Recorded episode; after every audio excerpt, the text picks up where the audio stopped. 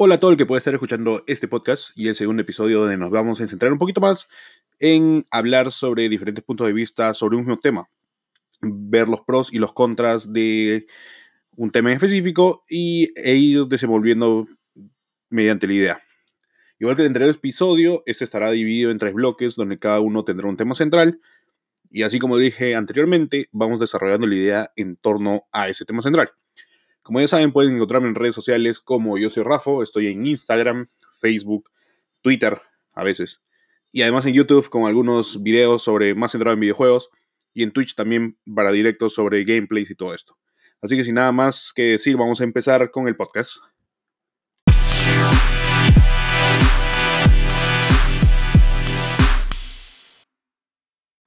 Me regreso al año 1999, 2000, esos dos años más que todo. Estos son los años que yo empecé a interesarme un poquito más en los videojuegos.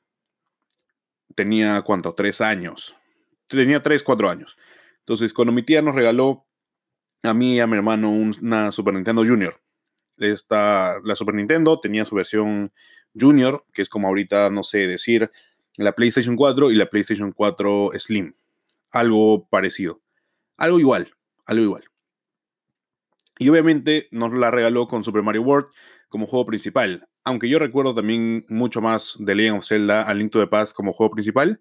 No, la consola venía con, con, Super Mario World, que es un juegazo hasta ahorita. Pero ya, esa es otra historia. Esa es otra historia que podría hablar luego y es bastante extensa también. ¿Por qué me voy tan atrás? La respuesta es simple. Me estoy yendo hace 19 años porque hace 19 años a todos, yo creo, bueno, al menos a los de mi generación, nos, importaba solamente jugar. Eso es lo único que nos interesaba de niños y en verdad poco pensábamos o entendíamos sobre las compañías que creaban estos juegos. Eh, no sabíamos de Sony, no sabíamos de Nintendo, solo jugábamos y, bueno, no sabíamos de las compañías que creaban o, bueno, creaban la consola en donde se jugaba. En mi experiencia, yo no recuerdo haber escuchado de la PlayStation 1 yo recién me enteré de la, yo recién me entero de la existencia de, de Sony con la PlayStation 2, que la tenía un primo mío y íbamos a jugar a su casa. Un primo que también tenía la Nintendo 64.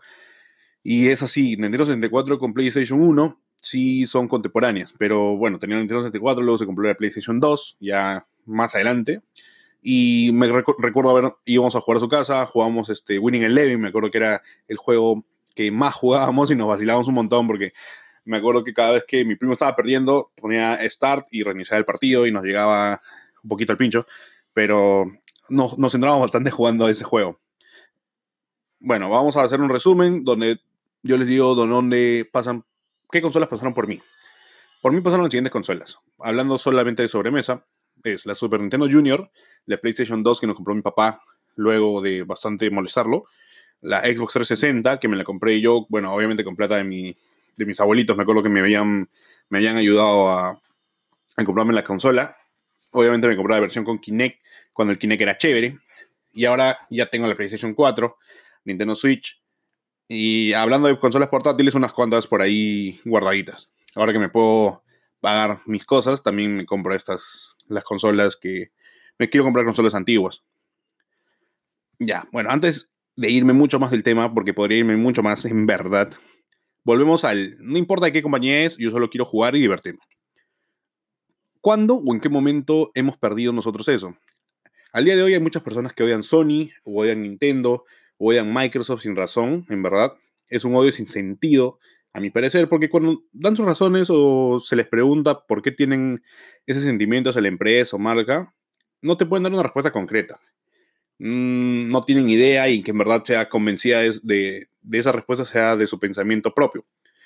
Mucho pasa por el odio hacia los juegos exclusivos de cada consola, es lo que digo yo. Hablando solamente de esta generación, ya se vio un ataque hacia Astral Change, que es de Nintendo, hacia Death Stranding, de, que es de PlayStation 4, al menos temporalmente, y hasta con Luigi Mansion, que es de Nintendo. Un caso especial es Medieval. Medieval, cuando salió en PlayStation 4, bueno, el remake de Medieval hasta los propios usuarios de la consola criticaron el juego por no parecerse al anterior, al, bueno, a la versión de PlayStation 1. Y obviamente no iba a ser así. Ha recibido ataques también por ese tema. Hablando de los mismos usuarios de PlayStation 4. Ya no es un odio de, una. de personas que odian a una compañía y aman a la otra. O sea, es de la misma que aman a la compañía Sony, atacan a sus mismos juegos. Esto es más sin sentido todavía.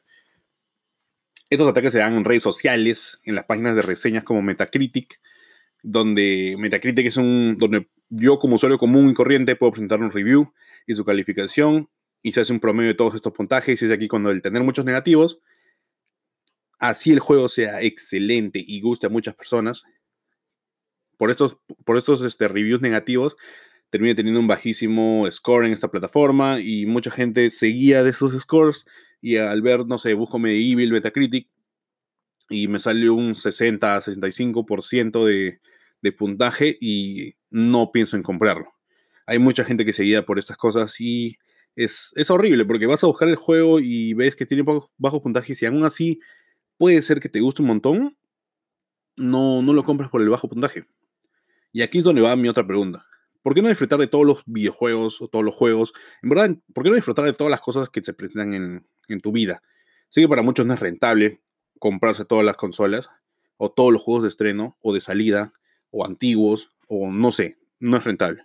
Pero al menos deberíamos dejar de creer que un juego es malo por lo que escuchamos en otro lado, de amigos o de páginas de reviews. No deberíamos dejarnos guiar por, por ideas de otras personas. Deberíamos de, crear nuestra propia idea o pensamiento sobre un juego luego de haberlo probado. O si quiere verlo un poco, ¿no? Buscarlo en YouTube. Eh, ahora que hay tantos lugares donde buscarlo, YouTube, Reddit, Twitch, eh, Twitter. En todos lados puede buscar más información sobre varios usuarios que les ha gustado o no les ha gustado el juego. Y es ahí donde tenemos que crear nuestro pensamiento y haberlo, y haber probarlo, y probar el juego, ¿no? Porque, bueno, en toda la vida, tú como persona no puedes depender de la idea de otros lados para formar la tuya. Deberías hacerla desde cero. De nada sirve criticar y tirar basura un juego que puede ser que termine siendo tu favorito de todos los tiempos, ¿no? Ha pasado mucha gente que tiraba basura a Resident Evil 2, 3, no sé, yo no estaba, yo no estaba consciente de esos juegos en, en esa época, pero hay mucha gente que ha tirado basura a Resident Evil 2, a Resident Evil 3, hasta los últimos Resident Evil y nunca los llegaron a probar. Pero al momento que lo prueban, y ahora poco que salió el remake de, de Resident Evil 2, ah, el próximo año será el, remake de Resident Evil 3. O sea, hay mucha gente que ahora está amando Resident Evil. Ahora es lo mejor del mundo Resident Evil. Y mucha gente que lo ha odiado en su, en su momento de estreno en la PlayStation 1. ¿Ves? Eso es lo que pasa. Eso es lo que pasa que, ¿por qué no puedes disfrutar de todo, ¿no? Puede ser que te guste uno y termines, termine siendo el juego que más te ha marcado en tu vida. Volviendo a la idea principal. De niños no nos importaba si jugábamos Yoshi Island y a las dos horas íbamos a jugar FIFA o PES o jugamos Spyro y a las tres horas jugamos Tom Clancy, que es un juego mucho más de sigilo, Spyro es un juego mucho más de plataformas. Son juegos totalmente diferentes. Y solo nos importaba divertirnos entonces. Solo se importaba divertirnos, pasarla bien con el juego, o amigos, te metías a jugar Mario Kart, o te metías a jugar este, cualquier otro juego de carreras, Forza.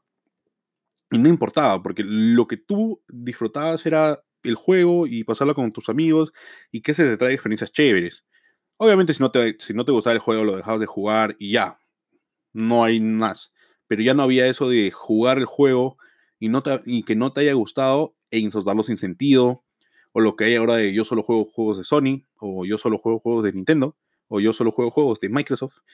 O sea, eso hay muchas cosas ahora. Y eso no pasaba antes. O sea, antes terminabas un juego o jugabas un poquito y si no te gustaba, lo dejabas ahí y decías, ya, no me gusta ese juego. ¿Qué, qué voy a hacer? Pero no es que le echabas mierda, no es que ibas a redes sociales como hay ahora tanta, tanta facilidad de entrar redes sociales. No ibas a echarle mierda y todo esto. Mm, yo les pediría a todos, al que, bueno, que pueda estar escuchando esto, al que pueda escuchar luego en mucho tiempo, no sé, yo les pediría que puedan jugar la mayoría, la mayor cantidad de juegos posibles en tu vida, ya sean shooters, ya sean plataformas, ya sean RPG, ya sean MMORPG, ya sean este, MOBAs. Prueba de todo, prueba de todo y no se pierdan esas experiencias únicas, porque yo sí considero los videojuegos un arte que se debería tomar mucho más en cuenta, un arte como la música, un arte como el, pintado, el dibujo, el diseño, todo esto es un arte y yo pienso que los dibujos son un arte porque engloba tanta gente involucrada y tanta gente haciendo su esfuerzo para que algo salga perfecto. Yo creo que nada de esto se debería dejar de lado y, deberías de aprovechar todas las oportunidades que tengas para, para probar un juego, para probar otro y no perderse de esas experiencias porque son de verdad únicas, únicas, únicas. Bueno, así, feliz, así finalizamos con el primer bloque del episodio de hoy, con ese tema un poquito, poquito suave, en verdad. Y sin más, vamos a para el siguiente.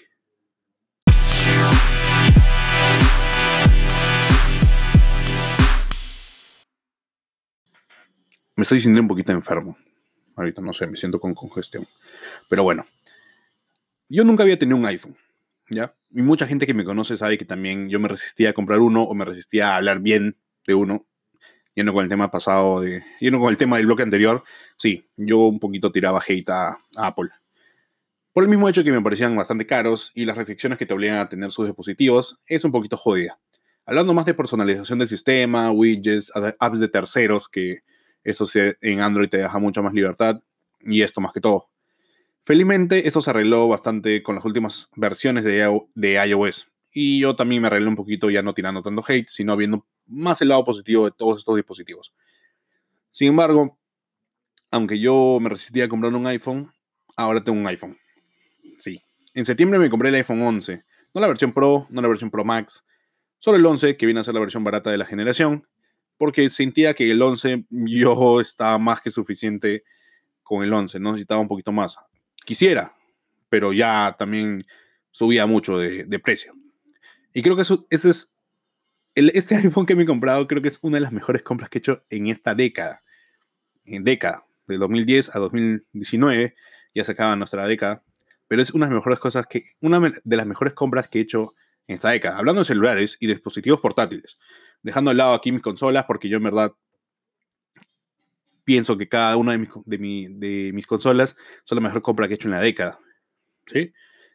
Volviendo a, Apple y sus, y sus dispositivos, yo tuve un iPod Touch de cuarta generación y quinta generación, así que el sistema operativo de Apple no era totalmente nuevo para mí. Y en abril de este año me debía comprar un iPad, por lo que ya estaba bastante mucho más familiarizado con el ecosistema, entre comillas estoy diciendo ecosistema porque hay muchas personas que no entienden el ecosistema de Apple. Y yo, hasta yo no, entiendo muy bien también. Pero bueno, estoy más familiarizado con el ecosistema de Apple. Y aquí les cuento mis razones por las cuales me he comprado un iPhone. Así que básicamente son tres razones por las cuales he decidido pasarme a iOS. Al menos por este año. No sé qué va a pasar el próximo año. No sé qué pasará de acá a un mes tal vez. Pero esas son básicamente las tres razones principales por las que he decidido. El software y el hardware, me sale el inglés hasta las huevas, el software y hardware del celular, vamos aclarando un poquito, software viene del sistema operativo y todo lo que tiene el sistema del teléfono, y hardware viene a ser todo lo físico del celular, el procesador, la memoria RAM, memoria de almacenamiento, entre otras cositas que visualmente las podemos ver. Visualmente las podemos ver. ¿Qué las podemos ver? Esta es la primera de la que me pongo a hablar porque esto fue lo más importante para mí cuando estaba decidiendo. Luego, luego de analizar varias opciones de nuevo teléfono 2019, bueno, finales de 2019, terminé optando por el iPhone porque Apple solamente tiene que preocuparse en un tipo de dispositivo, los iPhones. Porque ahorita el iPhone, los iPhones, son el único que llevan iOS. Los iPad ya llevan iPadOS, que asumo que lo desarrolla otro, otro grupo de, de Apple. Y bueno, aunque haya varias versiones de, de iPhone, todos manejan el mismo sistema operativo, como les digo ahora. Y el hardware con un par de diferencias muy visibles como la cámara y el material de construcción entre el 11 y el 11 Pro. No voy a hablar del 11 Pro Max porque es la misma versión del Pro, solo que un poquito más grande. En cambio, al hablar de Huawei, hablar de Google, al hablar de Samsung, al hablar de OnePlus u otras marcas que están en el mercado, hablando de Xiaomi también, todos tienen como sistema operativo Android, que es desarrollado por Google.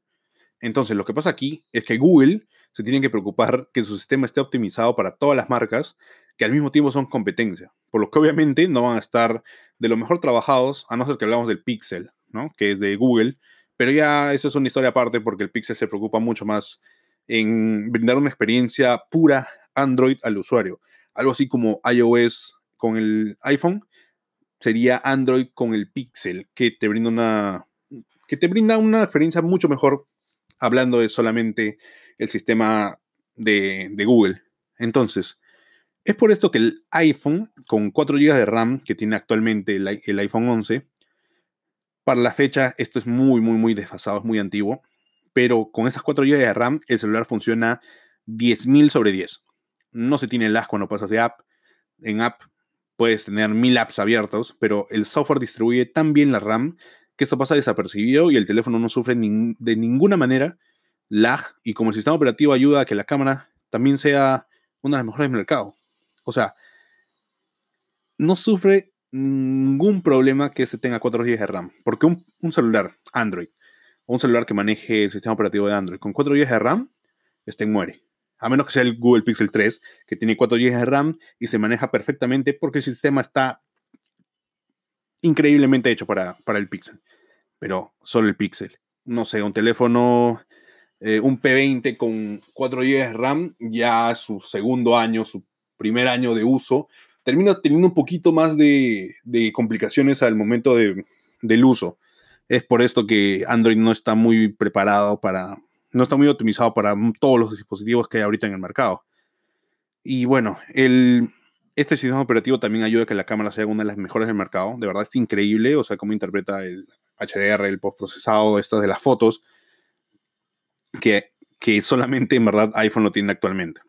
En conclusión, el software y el hardware están tan bien implementados en el iPhone que hace que las diferencias con los teléfonos de las marcas anteriores se noten bastante. O sea, el año pasado que ya estaba el iPhone XR, se notaba bastante diferencia comparándolo con otro teléfono de 800 dólares, 700, 800, no, 750 dólares. Sí, comparándolo con otro teléfono de 750 dólares de alguna otra marca, se notaban bastantes diferencias y el iPhone XR terminaba bastante, siendo hasta un poquito superior, quitándole algunas cositas como la pantalla y el material de construcción, pero termina siendo uno de los teléfonos, uno de los mejores teléfonos del 2018. Bueno, vamos al segundo punto, las cámaras. No tengo mucho que decir que no se haya dicho ya en todos lados, estamos a cuánto, cuatro meses del, del lanzamiento del iPhone y creo que se ha dicho en todos lados. Una de las mejores cámaras del 2019 en celulares eh, el iPhone 11 que yo tengo tiene el gran angular y el super gran angular que te permite captar mucho más de la misma escena de la foto. Sé que no soy mucho de publicar fotografías en mis redes sociales y todo esto, pero son cosas de lo que me llama la atención bastante. Y en verdad, tener una de las cámaras mejores, una de las mejores cámaras, una de las cámaras mejores, una de las cámaras tan buenas en mi bolsillo, solamente en mi bolsillo, en un dispositivo que lo uso para todo, hace que quiera tomar un poquito más de fotos y en verdad se vean estas fotos excelentes, así yo no sea un fotógrafo eh, increíble, así yo quiero tomar una foto tan simple que de verdad el iPhone parece que, que yo soy el mejor fotógrafo del mundo. Y ahí termina el segundo punto, vamos al tercero, ya que sería el final porque me he decidido por, la compra del dispositivo de Apple este, este año, es el tiempo de vida del iPhone hace como tres años que he estado cambiando de teléfono casi cada año, en verdad. Más que todo porque nunca me compraba el top del mercado y ya el año de uso termina teniendo fallas como el sistema, porque ya algunas actualizaciones no llegan, o la memoria RAM no se distribuye bien, o ya me termina corto el espacio de almacenamiento porque me compraba 32 GB, 64 GB, que no termina, que termina siendo poquito si es que lo usas bastante. Y ya el, por el uso del hardware también el teléfono también se desgasta y termina siendo un, un global de situaciones la que tienen que, tener, que tengan que cambiar de celular. Pero ahora no. Ahora no, en verdad. Hay mucha gente que todavía utiliza el iPhone 6, el 6S, y les va bien. Obviamente no le funciona como el primer día de salida, pero para ser un teléfono de hace 5 años, su funcionamiento sigue siendo bueno para el 2019. Ya el próximo año yo creo que el iPhone 7, el iPhone 8 van a ser los, los baratos de Apple, pero al día de hoy el iPhone 6, 6S siguen funcionando bien. Ya cuando los mate con las actualizaciones y ya no lo actualicen, ahí es donde van a pasar a morir. Es por esto que opté, que opté por el iPhone 11. Si bien no es el teléfono top de Apple, tiene el mismo procesador que los 11 Pro y los 11 Pro Max. Y este procesador junto con la potencia gráfica que tiene son idénticos. Y ya sabemos que es el más potente actualmente entre todos los celulares del 2019. Por este motivo es que también decidí comprarlo, con la idea de que me pueda durar al menos 2, 3 años sin tener que necesitar una actualización. Bueno, aunque conociéndome, puede ser que el próximo año ya esté con otro celular. pero no sé todavía. Quiero ver a cuánto puedo llegar con el iPhone, a cuánto puede llegar su uso y, y que me dure un poquito más. Ese es el principal eh, la principal razón de este punto, que me dure un poquito más. Bueno, luego de decirte mis razones de mi cambio de Android a iOS, bueno, yo estaba anteriormente con un Mi A2, con un Redmi 3 Pro, que me parecen dispositivos increíbles.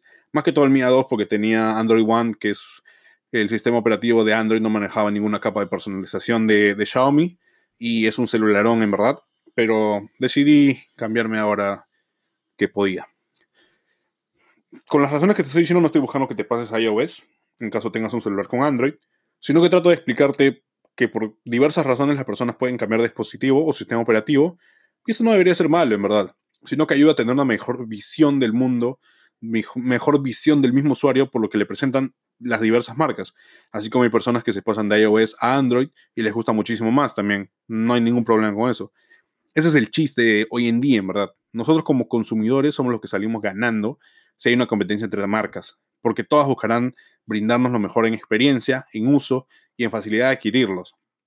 Entonces, si seguimos como que probando más, eh, intentando buscar más opciones, las empresas se van a dar cuenta de esto y nos van a seguir brindando las mejores cosas que nos pueden dar.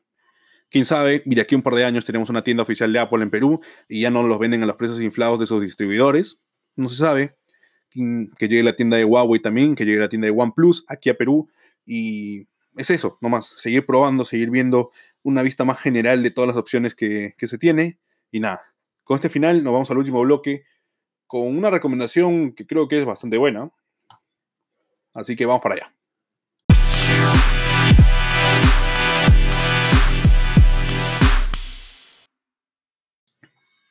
Ya que hemos hablado sobre Apple y cómo implementa tan bien sus ecosistemas en sus dispositivos, la recomendación de ahora, si bien no es centrada en usuarios de, Apple o algún dispositivo Apple en específico, solo está disponible para ellos actualmente, no está disponible en otras plataformas. La recomendación de hoy es una serie, una serie llamada The Morning Show, disponible solamente en Apple TV Plus, que tiene grandes, grandes actores. Están Jennifer Aniston, Steve Carell y Reese Witherspoon como los de mayor nombre en esta serie. Y la química con actúan es increíble, en verdad. Ya son actores de, con bastante pasado en series, en películas. Y aquí muestran todo, de verdad, todo, todo, todo, todo su potencial y todo lo aprendido durante lo pasado. Que es bastante, bastante chévere. Lo resumo en una oración. Si quieres saber cómo se maneja América Latina, o bueno, no, América Latina no es, es América Televisión o Latina en la televisión peruana, esta serie te da exactamente eso, todo lo que puede haber en una cadena televisiva, en sus shows de noticieros, todo esto, y cómo buscan éxito propio las personas principales en la misma, sin ver lo que hay debajo, sin ver lo que todo el proceso, todo el trabajo que llevan personas inferiores, inferiores entre comillas, en puesto a ellos. Eso es lo único que voy a decir, ya que no pienso spoiler nada de la serie. Si aún no la han visto, no pienso spoiler nada. Yo ya voy por el penúltimo capítulo hasta ahorita. Eh, digo hasta ahora porque se lanza un capítulo cada viernes y es una serie de viernes a viernes a viernes estar esperando el siguiente capítulo. Y esa espera de viernes a viernes termina un poquito matándome a mí porque me deja, más que todo si te deja en shock cada capítulo final de, de viernes. Si bien hemos estado acostumbrados a que Netflix nos suelte toda la temporada en un día y poder acabarnos ocho series en ocho días, ¿por qué ha pasado? La propuesta que está teniendo Apple TV con Apple TV Plus es bastante, bastante interesante, porque te va generando expectativa, esa expectativa que las series antiguas te daban, esa espera de lo que puede llegar a pasar en el siguiente episodio.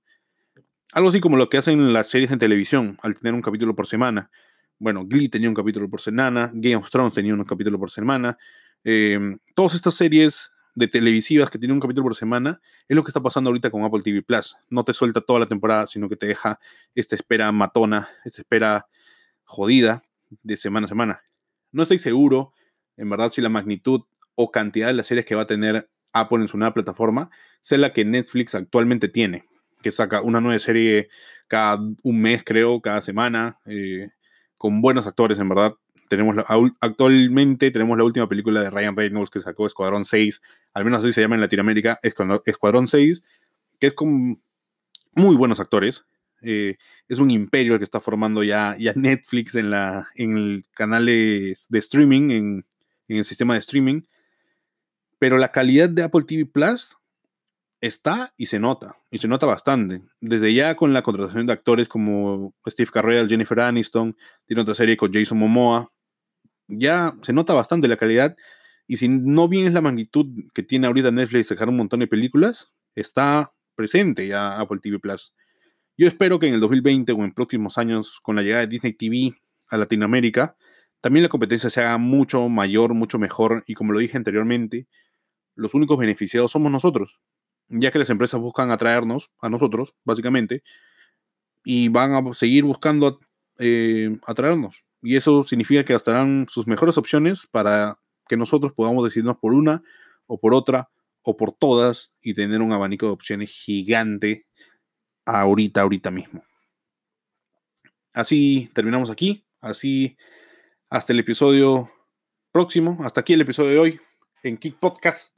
Espero les haya gustado y como ya saben pueden contactarme por Instagram, Facebook, Twitter, que yo estaría feliz de responderles cualquier cosa en verdad. Ya nos vemos en el siguiente episodio del próximo domingo y nada más. Adiós gente, cuídense. Chao, chao.